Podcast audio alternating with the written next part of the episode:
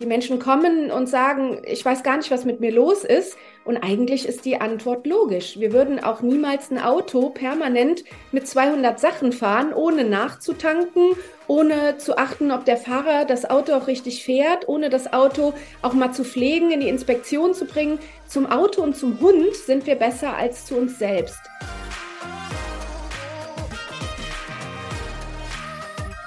Herzlich willkommen zu dieser Folge deines Lieblingspodcasts Potenzialfrei, stark mit Leserechtschreibschwäche und Rechenschwäche. Danke, dass du so treu diesem Podcast zuhörst. Für diese Folge habe ich mir Silke eingeladen. Sie ist Heilpraktikerin, Osteopathin, Kinderosteopathin und Coach für Familien und Frauen in der zweiten Lebenshälfte. Es war ein wunderschöner Austausch. Und apropos, achte auf dich.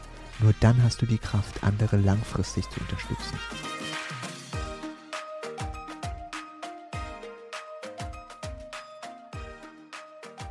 Hallo Silke. Jetzt habe ich uns beide gebremst. Ganz brachial.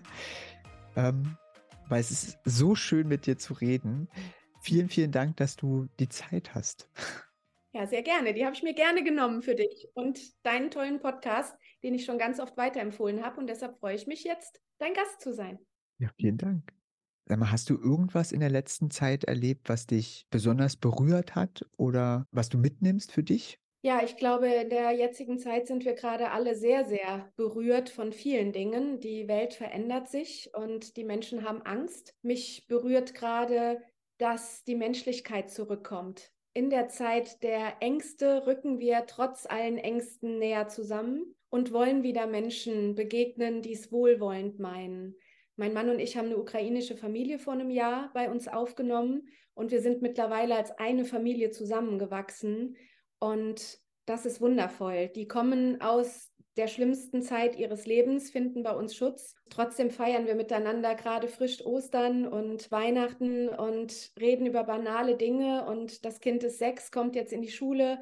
Und es geht trotzdem darum, in der Dunkelheit aneinander zu wachsen und ein Licht anzumachen, im Inneren wie im Äußeren. Und das bewegt mich gerade sehr und tut gut, dass die Menschlichkeit in dieser Zeit wieder zunimmt. Hm. Nee, erlebe ich auch. Also es wird mehr aufeinander geachtet wieder man ist nicht so viel bei sich oder weniger. Jetzt arbeiten wir ja beide in Bereichen, wo wir viel mit Menschen zu tun haben und unterschiedliche Menschen. Bei, bei mir kommen ja ähm, Familien und Kinder an, wo die Not ganz, ganz groß ist. Wie ist denn das in deinem Bereich? Wo sagst du oder wo, wo fällt dir auf, dass Hilfen und Unterstützung fehlen oder dringend benötigt werden, die erst später auffallen und nicht so offensichtlich sind? So verdeckt sind? Ich glaube, was ganz verdeckt ist, ist, dass wir wieder ein Zusammenspiel haben müssen zwischen dem, was zu Hause passiert, hinter den Mauern eines Wohnhauses und dem, was die Gesellschaft da draußen verlangt. Ich finde, unsere Gesellschaft, Schulsystem, Arbeitssystem hat sich sehr entfernt von dem, was Menschsein ausmacht. Und wir sind keine Menschen mehr. Ich habe ganz gerne so das Beispiel, dass ich sage, jeder Hund wird artgerechter gehalten als der Mensch. Wenn du dir einen Hund anschaffst, dann wirst du gefragt, geht der, ähm, wie oft darf der Gassi gehen? Hat der frisches Wasser immer? Wird der genug gestreichelt? Hat der genug Schlaf? Hat der Ruhe? Äh, all diese Fragen könnte ich bei mir schon mit Nein beantworten. Also weder bringt mich einer drei Tage in einen schönen Wald, wo, äh, dreimal am Tag in einen schönen Wald zum Gassi gehen, geschweige denn, dass jemand dafür sorgt, dass ich das richtige Futter immer parat gestellt kriege. Und da ist so die Not, dass die Menschen darunter leiden, egal ob jung oder alt. Ich habe ja in meiner Praxis als Osteopathin viel auch mit Kindern und Familien zu tun und sehe deren Not aber als, als Coach für Frauen in der zweiten Lebenshälfte, die ich in Einzelcoachings dahin bringe, wieder ihre Erfüllung zu finden. Da sehe ich, dass dieses Versteckte, gar nicht mehr auf die Bedürfnisse eines Menschen kommen zu können, dass das ganz, ganz groß da ist. Schlafmangel, permanent gestresst, keine Freizeit mehr, weil Freizeit heißt ja eigentlich freie Zeit, dass du dir auch mal einfach nur an den Zehen spielen kannst und dir mal langweilig ist. Das hat ja kaum noch einer. Selbst Kinder haben ein Programm, ja. Ich habe Oma-Tag, ich habe Judo, ich habe, ähm, ich spiele drei Instrumente und bin erst fünf Jahre alt, wo du denkst, Wahnsinn, ne? Und dieses nicht mehr Mensch sein dürfen und daran erkranken. Das ist sehr, sehr versteckt. Die Menschen kommen und sagen, ich weiß gar nicht, was mit mir los ist. Und eigentlich ist die Antwort logisch. Wir würden auch niemals ein Auto permanent mit 200 Sachen fahren, ohne nachzutanken, ohne zu achten, ob der Fahrer das Auto auch richtig fährt, ohne das Auto auch mal zu pflegen, in die Inspektion zu bringen. Zum Auto und zum Hund sind wir besser als zu uns selbst. Und das ist in den letzten Jahren, hat das zugenommen, dass der Mensch nicht mehr Mensch ist. Und daran erkranken wir alle. Ja, ich sehe das auch bei, bei vielen Familien, auf die ich treffe, dass eben ganz viel durchgetaktet ist und wenig Zeit für Sein. Sein ist auch gar nicht hoch im Kurs.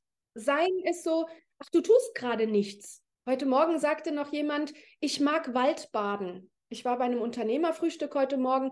Ja, da haben etliche Unternehmer mit den Augen gerollt und wollten anfangen loszulachen. Waldbaden, was soll denn der Misten? Dann hat er das erklärt. Er hat gesagt, ich gehe in den Wald ohne Handy, ohne Kopfhörer, ohne irgendeine Beschallung und genieße einfach nur mal im Wald zu sein. Und das, äh, das war für die meisten schon so, ja, wir gehen auch mal spazieren. Sagt er, ja, aber beim Spazieren sind viele am Quatschen miteinander, haben das Handy an. Dieses, was du gerade sagst, so dieses einfach nur sein, das ist nicht en vogue. Es sei denn, man begibt sich ganz bewusst, was auch wieder sehr in geworden ist, zu Meditationskursen, zu Yoga, zu Achtsamkeitsschulungen. Aber das sind Leute, die gezielt Geld dafür bezahlen, dort wieder hingebracht zu werden. Und eigentlich müssten wir das von Haus aus haben. Aber das haben wir verlernt. Weil du wirst ja sofort gefragt, hast du nichts zu tun? Sobald du irgendwo sitzt und einen Tee in der Hand hast, du hast gerade nichts zu tun, doch ich trinke Tee. Aber das ist nicht nichts, ne? Aber das ist nicht anerkannt. Auch den Kindern sagt man schon immer direkt, was sitzt du hier rum? Wir, wir gewöhnen es ja unseren Kindern schon ab. Wenn das Kind mal da sitzt und macht Pause, ja, was sitzt du denn hier rum? Geh Hausaufgaben machen, geh dein Zimmer aufräumen, geh doch einen Freund anrufen. Was machst du denn jetzt gerade? Ja, na, auch dieses einfach, mir ist langweilig, ja, das ist okay, halt es mal aus. Genau. Ich sage dann zu meinen Kindern, wie schön ist das? Habe ich schon ewig nicht mehr gehabt, weil wir es uns nicht mehr erlauben. Wenn mir langweilig sein könnte, schreit sofort die Spülmaschine, dass sie ausgeräumt werden will, oder ich gucke auf die Uhr, ist noch Zeit, in den Supermarkt zu fahren, könntest jetzt noch schnell deinen Wochenendeinkauf machen in deiner Pause. Aber das ist ja dann keine Pause. Pfarrer Kneip hat mal gelehrt vor vielen Jahren, acht Stunden Schlaf acht Stunden Arbeit und acht Stunden Freizeit und wirklich freie Zeit ist das, wie ein gesunder Tag gestaltet werden sollte. Acht Stunden Schlaf hat kaum noch eine. Acht Stunden Freizeit hat fast niemand mehr. Also freie Zeit jeden Tag acht Stunden, überleg mal. Das Paradies. Das hat keiner mehr. In unserer freien Zeit machen wir all die Aufgaben, die wir während der Arbeit nicht machen können. Und wir haben uns eingangs, bevor wir jetzt mit dem Podcast gestartet haben, ja auch unterhalten darüber, wie viele Wochenstunden wir auch gewöhnt sind zu arbeiten. Wenn ich da die Streiks sehe, dass für 35-Stunden-Wochen gestreikt wird, dann denke ich, okay, ich mache mit. Das wird sich für mich wie Teilzeit anfühlen. für dich auch. Ja. Aber es ist nicht wirklich menschlich und es ist nicht wirklich gut. Also ich will mich gar nicht damit brüsten, dass ich so viel arbeite, weil es nicht wirklich gut ist für meine Seele. Und wenn ich mir das jetzt angucke, ne, oder auch äh, drüber nachdenke, wenn jetzt so eine Familie überlegt, hm, ja, wie machen wir das denn? Also wir haben die Arbeit, wir haben die Schule, wir haben die Hausaufgaben, wir haben vielleicht noch zusätzliche Förderung. Wir wollen, dass unsere Kinder auch Sport treiben, also gehen sie vielleicht in den Verein. Dann haben die Kinder vielleicht auch noch Lust, Musikinstrumente zu spielen oder irgendwas anderes zu machen. Und dann wird es halt in die Woche reingebracht. Wie soll man es denn machen? Also ich finde, das ist das eine ist, sich bewusst zu sein, okay, da fehlt was. Und das andere ist ja dann, wie bekomme ich das irgendwie hin, dass auch der Druck rausgeht und damit auch Stress rausgeht, weil ja viel ist ja auch Druck und Druck, der auch von außen kommt oder Erwartungshaltung, wo wir davon ausgehen, dass das vielleicht erwartet wird. Und wie mache ich das dann? Und das ist eben genau das Problem, dass wir allgemein, nicht nur der Einzelne für sich, sondern allgemein nicht artgerecht mehr als Menschen leben. Unsere Welt ist menschenfeindlich. Das, was wir uns aufgebaut haben, funktioniert nur noch so. Das Hamsterrad wurde immer größer und immer schneller. Und der Hamster wurde gezwungen, in jedem neu aufgebauten, von den Menschen für die Menschheit aufgebauten Hamsterrad weiter zu funktionieren. Und es ist wirklich sehr, sehr schwer, sich auf diese Bedürfnisse zurückzufahren, ohne sich aus der Gesellschaft wirklich komplett abzuheben. Das ist ein Riesenproblem, weil die Erwartungshaltung spätestens ab da, wo das Kind in die Schule kommt, kriegen die Eltern ja schon alleine die Taktung des Tages vorgegeben. Es ist ja crazy, dass du wenn dein Kind nicht regelmäßig in die Schule geht, sogar wegen der Schulpflicht, eventuell mit der Polizei abgeholt wirst. Ich habe Kunden gehabt, da stand die Polizei vor der Tür, weil das Kind einfach nicht mehr in die Schule wollte. Die haben gar keine Chance, dem Bedürfnis zu folgen und zu sagen, wir machen mal ein halbes Jahr nichts, das täte dem Kind gut. Oder wenn eine Einschulung erfolgt ist und du stellst fest, es war zu früh, kannst du das Kind nicht mehr in den Kindergarten nochmal zurückholen. Es wäre die einfachste Lösung zu sagen, es war zu früh. Aber es ist gesellschaftlich und gesetzlich nicht gestattet. Das ist wirklich schwierig und wir haben nur ganz wenige Stellschrauben, wo wir tatsächlich Einfluss nehmen können. Und das ist zu Hause zu schauen, dass man für die Kinder und die Familien und auch für sich selber Oasen schafft, in die kein anderer reinreden kann, wo man sagt, das ist mein Schutz. Kinder machen das ganz selbstverständlich bis zu einem Alter, meist bis sie in die Schule kommen oder Mitte Grundschule, dass sie Höhlen bauen. Und es ist einfach sehr, sehr schön, wenn man zu Hause einen Bereich hat, der wie eine Familienhöhle ist, wo klar ist, da ist jetzt Schutz, da ist Geborgenheit, da kann ich mich hin zurückziehen. Und ähnlich wie meinem Hund, um das Beispiel nochmal aufzufassen, wenn mein Hund auf seine Kuschelmatte geht, dann wissen alle, er will Ruhe. Jetzt lasse ich ihn in Ruhe. Und so gibt es einen Bereich, den habe auch ich, wo meine Familie weiß, wenn sie da sitzt, ist Ruhe. Da fährt sie sich runter. Da will sie jetzt nicht gefragt werden, wo ist eine Lösung für irgendwas, wo liegt meine Playstation, wo ist irgendwas, aber das muss man mit der Familie schaffen, diese Höhlen, diese Rückzugsorte, dieses mal nicht erreichbar sein.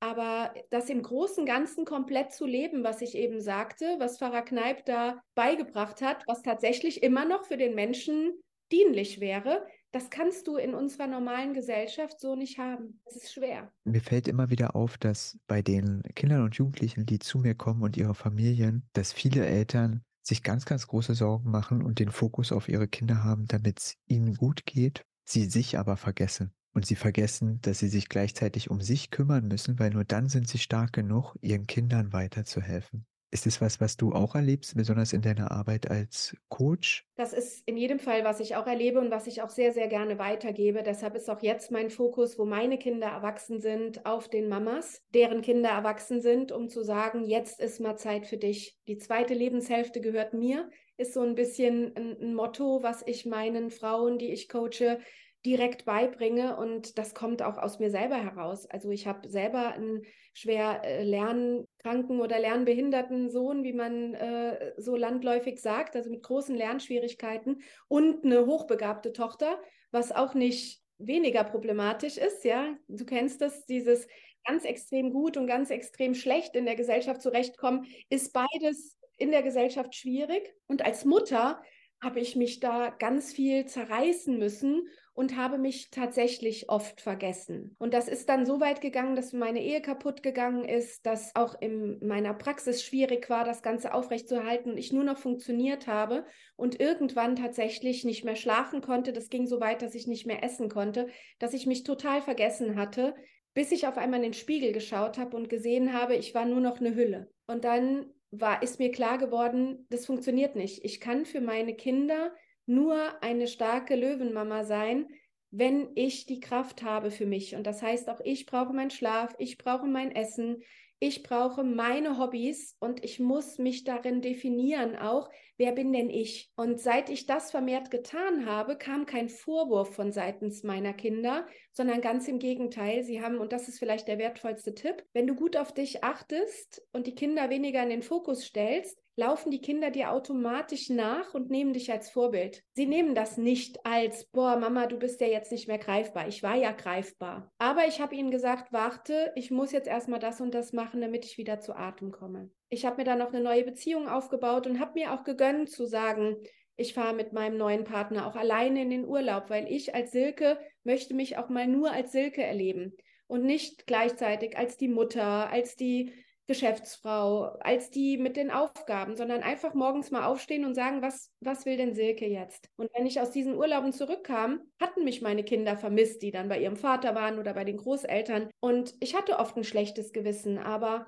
als gut erholte und dann in der Kraft stehende Mama habe ich gemerkt, dass ich ihnen danach viel mehr Hilfe geben konnte als diese Helikoptermama, die den ganzen Tag rödelt, rödelt, rödelt und gar nicht mehr spüren kann, was brauchen denn die Kinder, weil ich mich nicht mehr gespürt habe. Also Selbstcare hilft den anderen. Ich habe das auch hautnah miterleben können bei einem meiner eigenen Therapiekinder, ähm, dass die Bambais bei der Eltern einmal für sich alleine ausgemacht haben, einmal in der Woche, also angefangen haben sie mit einer Stunde, einmal in der Woche, eine Stunde, nur ich. Ob ich rausgehen will, lesen will oder irgendwas, es war klar, alle lassen die Person in Ruhe in der einen Stunde, aber sich als Paar auch Zeit genommen. Sehr schön. Und das, also es hat eine unheimliche Entspannung reingebracht, obwohl die Probleme immer noch alle da waren und auch die Hindernisse und alles, was man bewältigen muss, aber es war mehr Kraft da. Und also durch die Entspannung und die mehr Kraft hat sich das ausgeblugt auch auf das ganze Familienleben und hat eine Ruhe reingebracht in die Familie, selber auch dann zu überlegen, okay, wie kriegen wir denn andere Sachen hin? Und es hat sich dann, also daraus ist noch viel mehr entstanden in der Familie, äh, weil sie das einfach für sich festgestellt haben, das ist für sie eine Möglichkeit, dass alle gesehen werden, alle werden wahrgenommen. Es wird aber gleichzeitig auch wahrgenommen, was machen denn die anderen gerade für mich? Und ich kann auch was Gutes tun, indem ich einfach nur Raum gebe. Das heißt nicht, ich muss aktiv irgendwie unterwegs sein und irgendwas machen, sondern Raum und Zeit macht ganz viel. Genau. Und Eltern reflektieren sich ja auch selber häufig nicht mehr. Sie haben ihren Arbeitsalltag, die müssen die Finanzen stemmen, die müssen den Haushalt machen und dann kommt immer noch Druck von der Schule. Der kleine Paul hat immer noch nicht gelernt und der Paul hat schon wieder jemanden aufs blaue, ein blaues Auge gehauen und der Paul ist falsch und das müssen sie jetzt lösen und dann ist der Druck da möglichst schnell und ganz oft kamen, das ist jetzt eine gemeine Parodie, aber sie hilft manchmal weiter. Und die Zuhörer können ja jetzt für sich hören, ob sie sich da beobachtet fühlen. Also nicht selten ist mir in der Praxis passiert, dass eine Mama kam und gesagt hat, Frau Klaptor, Sie müssen meinem Kind helfen, unbedingt. Der ist so nervös, der ist so nervös, der kann nicht schlafen. Der Paul kann überhaupt nicht mehr schlafen, der kommt überhaupt nicht zur Ruhe. Wissen Sie, Frau Klaptor? Und dann hat mich die Lehrerin angerufen. Die Lehrerin sagt, Frau Müller-Mannheimer, Sie müssen das bitte, bitte machen. Der Paul hat schon wieder das und das gemacht. Und ich sage, ich mache schon alles mit dem Paul. Wir lesen, wir kommen zur Ruhe. Ich muss das jetzt nicht weitermachen. Nein. In dem Moment weiß ich, oh mein Gott. Ja, in dem Moment schicke ich den kleinen Paul zum Spielen in mein Wartezimmer und nehme die Mama erstmal in den Arm. Ich sage gar nichts. Ich nehme die in den Arm und sage, oh mein Gott, wer hat sich denn in den letzten Jahren jemals um sie gekümmert und gefragt, wie geht's ihnen? Dann weinen die bitterlich und sagen, mir geht's beschissen. Alle wollen immer nur was von mir. Ich kann nicht mehr. Und dieses, ja, das, ich behandle ja als Osteopathin auch schon Babys. Schreibabys sind ganz oft gestresste Mamas, und die Babys schreien die, die Wut und die Angst der Mama in die Welt. Die Babys haben gar nichts. Und dann entspannst du die Mutter und dann hört das Baby auf zu weinen. Kinder sind auch ein Spiegel von uns, von unserer Welt draußen, von der gestressten Lehrerin, von mir als Mama, von der Nachbarin, die sagt, du darfst noch nicht mal Kind sein und die Straße entlang gehen mit einem Ball. Ach, sind wir wieder bei, nicht artgerecht. Ja? Früher haben wir unser Essen gejagt, da warst du einfach schon platt vom nach Essen suchen. Heute jagen wir mal gerade bis zum Kühlschrank und da jede Menge Zucker und das Kind explodiert vor lauter Zucker im, im Organismus. Mhm. Ist total schön. Also das finde ich auch, äh, ist mir schon aufgefallen bei den anderen Gesprächen, die wir hatten, dass es äh, ganz viele Sachen gibt, die halt einfach überlappen. Ne? Also wo man mitbekommt, es ist ein mhm. System, es ist nicht eine einzelne Person, sondern man hat zwar eine Person, warum die ganze Familie kommt, aber man muss eigentlich allen eine Unterstützung geben. Unbedingt. Ich fand eine Studie, wir haben ja auch immer die Zuhörer, die, die sagen wollen, ja, jetzt macht ihr so spirituellen Blabla. Ähm, wo sind denn die Fakten? Da kann ich vielleicht deinen Zuhörern jetzt eine schöne Studie erzählen, die mich als Therapeutin wirklich fasziniert hat. Und zwar in der Psychiatrie hat es äh, an, der, an der Uniklinik in Polen in, in einem Psychiatriebereich hat man eine Studie gemacht für depressive Menschen. Die Menschen wurden dort alle gleich behandelt mit den gleichen Methoden, die haben alles gleiche Essen bekommen. So, und dann hat man eine Studie gemacht über drei Monate, wo man die Hälfte aller Angestellten in der Klinik, also egal ob das die Leute waren, die im Service für die Patienten gearbeitet haben, genauso wie die Therapeuten, wie die Krankenschwestern, wie der Hausmeister. Die Hälfte des Personals hat man morgens meditieren lassen, miteinander sich umeinander gekümmert, bevor der Dienst begonnen hat. Und die andere Hälfte kam gestresst von zu Hause zum Dienst und hat Dienst nach Vorschrift gemacht. Nach dieser Stunde gemeinsam meditieren, zur Ruhe kommen, miteinander reden, wie geht's dir, wer bist du als Mensch, sind die auch ganz normal in den Alltag gegangen. Und die haben dann keine andere Therapie gemacht. Die haben diese Achtsamkeit und die Meditation nicht an die Patienten weitergegeben, sondern sie haben das nur eine Stunde am Tag morgens gemeinsam für sich getan. Und danach hat man geschaut, die Patienten, die von den Leuten betreut wurden, die selber für sich was Gutes getan haben, und jetzt halte dich fest, hatten einen 40-prozentigen schnelleren Heilungserfolg wie die Leute, die von den Leuten betreut wurden mit den gleichen Methoden, die aus dem Alltag kamen. Das kann jetzt allen Eltern Mut machen. Das heißt, achte gut auf dich und die Probleme deines Kindes verringern sich um 40 Prozent. Nur weil du dir gegönnt hast, dich um dich zu kümmern. Finde ich eine ganz tolle Studie, die so Mut macht, zu sagen, ich muss nicht die bessere Methode für mein Kind finden, ich muss mir Achtsamkeit geben als Mama. Ich bin nicht verpflichtet, nur weil ich Mama bin, alle Steine aus dem Leben des Kindes zu räumen. Das muss das Kind lernen, selbst zu machen. Und es lernt es, wenn ich es auch für mich tue. Das ist ein total schöner Hinweis. Na und ich finde noch, dies auf sich achten bringt auch mit sich, dass der Berg kleiner wird. Das stimmt. Sachen verlieren an Größe, wenn man selber ruhiger ist. Das ist wahr. Ja, und man kriegt auch mehr Zugang zu Lösungsmöglichkeiten. Ne? Aus dem Stress heraus haben wir ja von unserem vegetativen Nervensystem auch nur zwei Möglichkeiten. Wir fliehen oder wir kämpfen. Aber beides kostet wahnsinnige Anstrengung. Während wenn ich Zeit habe zu agieren, zu schauen, was kommt da auf mich zu, kann ich auch viel mehr Lösungsansätze sehen, als wenn ich schon in Kampf- oder Fluchtmodus bin. Aber wie gesagt, in der heutigen Zeit sehr schwer. Ist es definitiv. Menschen sitzen, auch in meinen Coachings sitzen die Frauen da und sagen, ja, aber ich will nicht jammern. Und dann sage ich, wir haben jetzt pro Sitzung, die wir miteinander haben, ähm, gibt es bei mir auch die Jammerzeit. Die finde ich ganz wichtig. Weil natürlich gibt es was zu jammern. Und auch das will ja oft nicht gehört werden. Und es tut einfach gut, wenn man dann mal jammert. Aber es muss ein Cut gemacht werden, dass man nicht im Jammertal versinkt. Aber dieses, hey, wie geht's dir? Ach ja, gut. Okay, schönen Tag, dir auch. Und man geht weiter und denkt, warum habe ich denn gerade gesagt, es geht mir gut? Es geht mir doch gar nicht gut. Aber diese Begegnung, da werden jetzt viele Hörer sagen, oh ja, das kenne ich. Wie oft am Tag antworte ich, es geht mir gut, aber eigentlich könnte ich eine Litanei erzählen, warum es mir gerade nicht gut geht. Und das bringen wir unseren Kindern schon bei. Das richtige Händchen und sag, es geht dir gut. Und dann gehst du weiter. Ich finde ja äh, spannend, dass wenn man nicht wie erwartet reagiert, dass ganz viele geschockt sind. Ja, die wollen das gar nicht hören. Ja. Wie in Amerika, ne? Da ist ja How you doing? Guten Tag. Die stellen die Frage, wie es dir geht, aber das ist ein Synonym für guten Tag. Man erwartet keine Antwort. Und ich fände es schade, wenn das in Deutschland so ist. Dann sage ich lieber jemandem nur direkt guten Tag. Wenn ich jemanden frage, wie geht's dir, möchte ich hören, wie es ihm geht. Sonst habe ich mir abgewöhnt, diese Frage zu stellen. Manchen sage ich auch nur Hallo. Und da frage ich nicht, wie geht's dir. Da sage ich einfach nur Hallo. Und dann gehe ich weiter. Mir ist gerade aufgefallen, dass alle anderen habe ich immer gefragt, was sie zu trinken bei haben. Was hast du denn zu trinken bei heute? Heute? Mhm. Zu trinken? Ein mhm. Wasser. Ah, ja, ich habe äh, auch Wasser mit Zitrone. Ich habe mir vor einer Weile so ein, so ein Wasserfiltergerät angeschafft, was auch das Wasser energetisiert. Und ich kann da wechseln zwischen basischem und saurem Wasser. Und das hilft mir tatsächlich enorm. Und hier hören ja auch viele Leute zu, die Kinder haben ich wollte immer, dass meine Kinder mehr Wasser trinken, aber natürlich haben sie gerne Sprudelwasser getrunken und sie haben gerne auch Säfte getrunken. Und seit wir diesen Wasserfilter haben, lieben die es, sich das Wasser daraus zu zapfen und das Programm einzustellen nach basisch oder sauer und wechseln da ganz intuitiv. Den habe ich jetzt seit zehn Jahren oder zwölf Jahren und seitdem trinken die Kinder nichts anderes mehr. Und das finde ich total faszinierend. Und auch ich selber trinke dadurch mehr Wasser. Und wir brauchen ja nun mal Wasser. Ne? Wir, 80 Prozent in uns ist Wasser. Und einer meiner Ausbilder hat immer gesagt, der war Belgier, der hat das so schön formuliert, Frauen versaufen meist in einem Glas Wasser. Heißt, wir verdursten haben ein Glas Wasser den ganzen Tag da stehen, trinken es aber nicht und vertrocknen eigentlich innerlich. Ne? Aber da sind wir auch wieder bei Kindern, die im Unterricht nicht trinken dürfen. In der Pause, die Pause ist den Kindern zu schade zum Trinken. Plus sie haben dann Angst, dass sie dann in der Pause ganz viel trinken und dann die Lehrerin wieder fragen müssen, darf ich aufs Klo gehen? Und die sagt, nein, du hattest gerade erst Pause. Unsere Kinder in der Schule, die müssten essen und trinken dürfen, wann immer sie wollen und aufs Klo rennen dürfen, wann immer sie wollen. Das wäre für den Körper und für die Seele ein Riesengeschenk.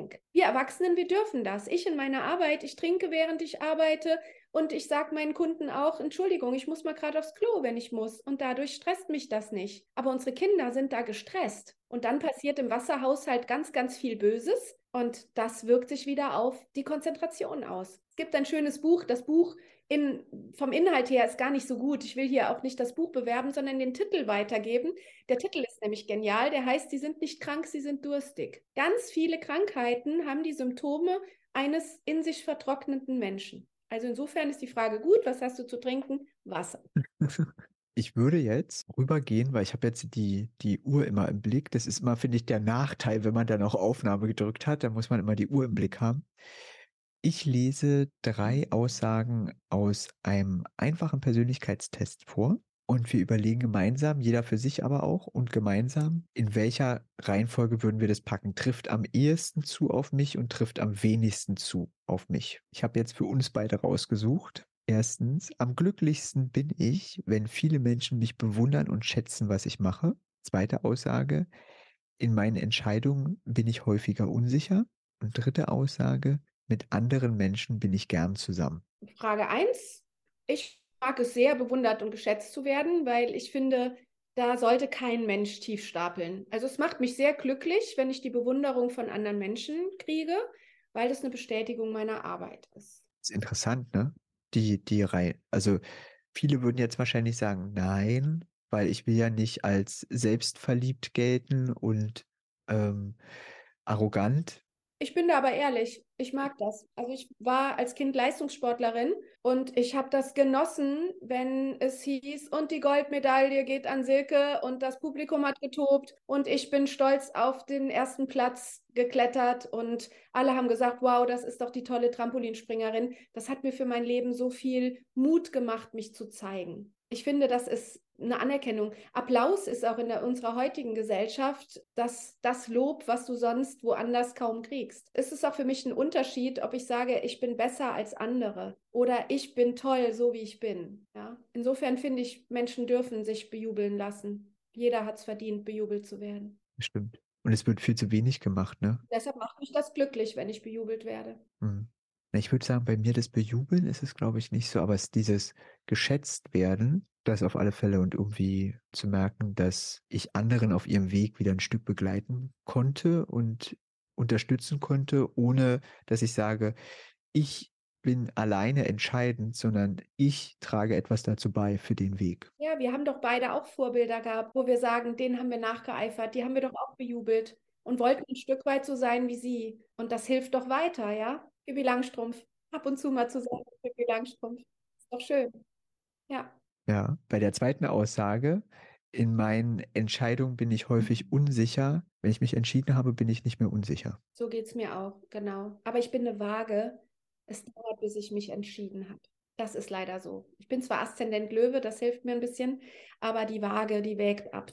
Und das ist bei mir ganz, ganz oft so. Es dauert, bis ich mich entschieden habe. Aber dann bin ich ganz sicher, dann mache ich das. Und dann gibt es für mich auch kein Zurück. Ja, bei manchen Sachen, ja, da brauche ich, ja, da nehme ich mir die Zeit, das gar nicht brauche, sondern ich nehme mir die Zeit, um sicher zu sein. Und ich habe seit einiger Zeit jetzt schon angefangen, ganz stark auf mein Bauchgefühl zu hören, was wir auch alle verlernen. Und es unterstützt so viel darauf zu hören, was das sagt. Weil manchmal ist es so, da hat der Kopf das noch nicht in Worte formuliert und der Bauch sagt, hm. Vielleicht hilft jetzt den Zuhörern wieder, dass ich mit Fakten aus der Medizin komme. 80 Prozent unserer Gedankenprozesse gehen vom Bauch ins Hirn und nur 20 Prozent vom Gehirn in den Körper. Das heißt, unser Bauchhirn ist um ein Vielfaches größer als das Gehirn im Kopf. Also man sollte unbedingt auf den Bauch hören. Der ist ganz oft schlauer als der Kopf weil der Kopf nur nachdenkt. Er kann nichts kreieren, aber aus dem Bauch heraus kommt etwas aus dem Hier und Jetzt. Und wir haben nur das Hier und Jetzt. Und gerade Kinder leben völlig aus dem Bauchgefühl und wir trainieren es ihnen ab. Wir sagen, denk doch noch mal nach. Ja? Nee, denk nicht nach. Wenn der Bauch sagt, ich möchte nicht, dann bitte respektier dich. Der Bauch hat recht. Mhm. Und die dritte Aussage?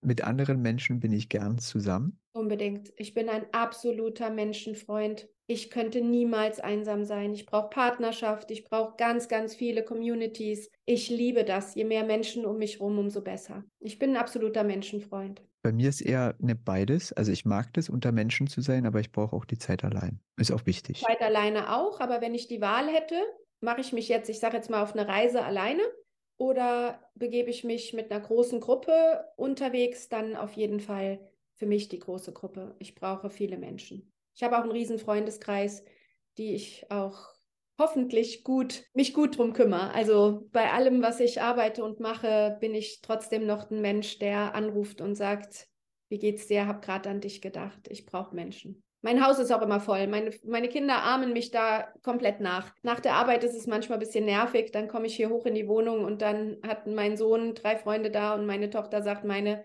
vier kommen auch gleich. Und äh, die Freunde meiner Kinder haben ihre ganze Kindheit auch bei uns hier verbracht. Ich habe immer gesagt, haben die eigentlich alle gar kein Elternhaus? Aber ich glaube, meine, meine Kinder haben mich nachgeahmt. Es war einfach immer Haus der offenen Türen. Total schön. Wenn du jetzt äh, das sortieren müsstest, die drei Aussagen, wie würdest du die sortieren? Was am wichtigsten ist? Mhm. Hm, auf jeden Fall am wichtigsten, Menschen um mich herum zu haben. Am zweitwichtigsten sicher zu sein in meinen Entscheidungen und am drittwichtigsten bewundert zu werden. Also das ist nicht der Antrieb meines Lebens, aber ich habe gelernt, dass das nicht egoistisch ist, wenn man das auch genießen kann. Ich würde es genauso sortieren. Vielleicht mit der kleinen, mit dem kleinen Unterschied, dass ich glaube, wenn ich die Wahl habe, ob ich mit einer großen Gruppe in den Urlaub fahre oder allein, ich allein wählen würde, um dann neue Leute kennenzulernen. Also nicht, um wirklich alleine dann den Urlaub zu verbringen, sondern man lernt neue Leute, also aus meiner Erfahrung, ich lerne schneller neue Leute kennen, wenn ich alleine unterwegs bin und dann ins Gespräch komme irgendwie, als wenn ich mit einer Gruppe fahre. Das stimmt. Worauf freust du dich denn in der nächsten Zeit? Worauf freue ich mich in der nächsten Zeit? Tatsächlich ähm, werde ich nochmal kirchlich heiraten.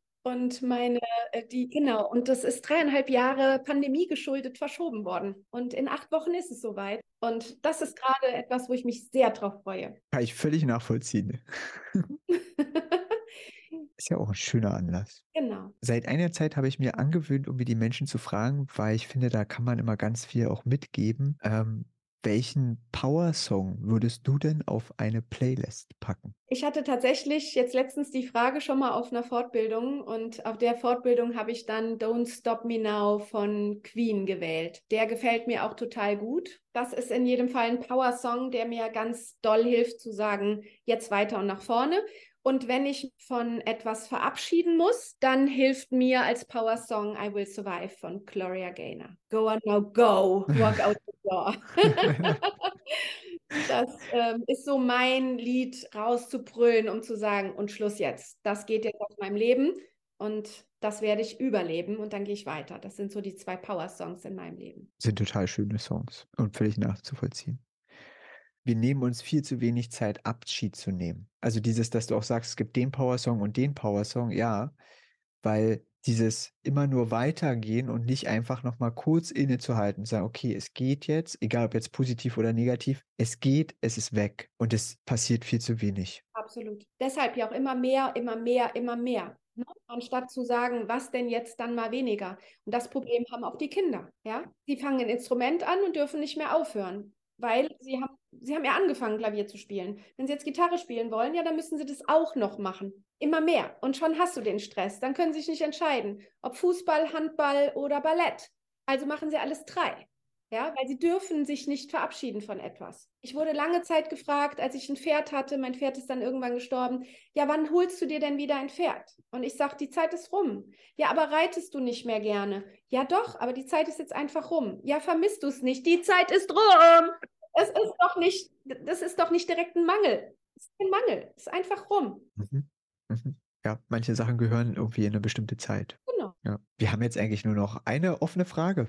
Wie nennen wir denn die Folge? Wie nennen wir die Folge? Gute Frage. Ich habe als Stichworte im Kopf, darum habe ich mal die ganze Zeit auch mitgeschrieben, Achtsamkeit. Äh, dann hatten wir ziemlich lange oder ausführlich das Thema ähm, auf sich selber achten ist wichtig, um sich um andere zu kümmern oder zu unterstützen. Ja, die Achtsamkeit auch als, als Eltern für sich selbst. Ne? Mhm. Ja, ich glaube, das wäre eine gute Überschrift. Achtsamkeit als Eltern für sich selbst. Dann machen wir das. Sehr schön. Vielen, vielen Dank, dass du die Zeit hattest. Es war wieder ein Fest mit dir zu reden. Und die ganzen Hinweise, die so nebenbei kommen, ist der Wahnsinn. Sehr schön. Hat mich auch sehr, sehr gefreut. Ich habe mich sehr gefreut, dass du mich eingeladen hast. Dann tschüssi, tschüss. Auf bald, lieber Mio. Tschüss. Bevor ich es wieder vergesse, ich wurde angeschrieben mit der Frage, ob ich irgendwo schon eine Playlist habe mit den ganzen Power-Songs, die mir hier empfohlen werden. Ja, es gibt jetzt eine Playlist und zwar auf Spotify. Ich packe den Link dazu in die Shownotes. Wenn du meinst, dass da noch ein ganz bestimmter Power-Song fehlt, dann schreib mir gerne eine E-Mail an podcast.mio-lindner.com oder schreib mich direkt auf Instagram unter mio.lindner an und dann packe ich auch gerne deinen Powersong mit auf die Playlist. Danke, danke, dass du dieser Folge deine Zeit geschenkt hast. Sind dir Gedanken gekommen zu der Folge? Hast du eine Frage? Hast du generell Gedanken oder Perspektiven, die du teilen möchtest? Dann schick mir hier auch gerne eine E-Mail an podcast.mio-lindner.com oder natürlich eine DM in Instagram. Natürlich kannst du auch einfach einen Kommentar hinterlassen. Gern kannst du auch mit mir persönlich reden. Zum Beispiel in meinem interaktiven Elternwebinar. Da kannst du mit deiner Frage in die Mitte genommen werden und dann unterhalten wir uns gleich dort. Du bist herzlich eingeladen. Den Link dazu findest du in den Shownotes. Ich freue mich darauf, von dir zu hören, mit dir zu sprechen und auf alle Fälle auf das nächste Mal. Alles Liebe, es ist fantastisch, dass es dich gibt.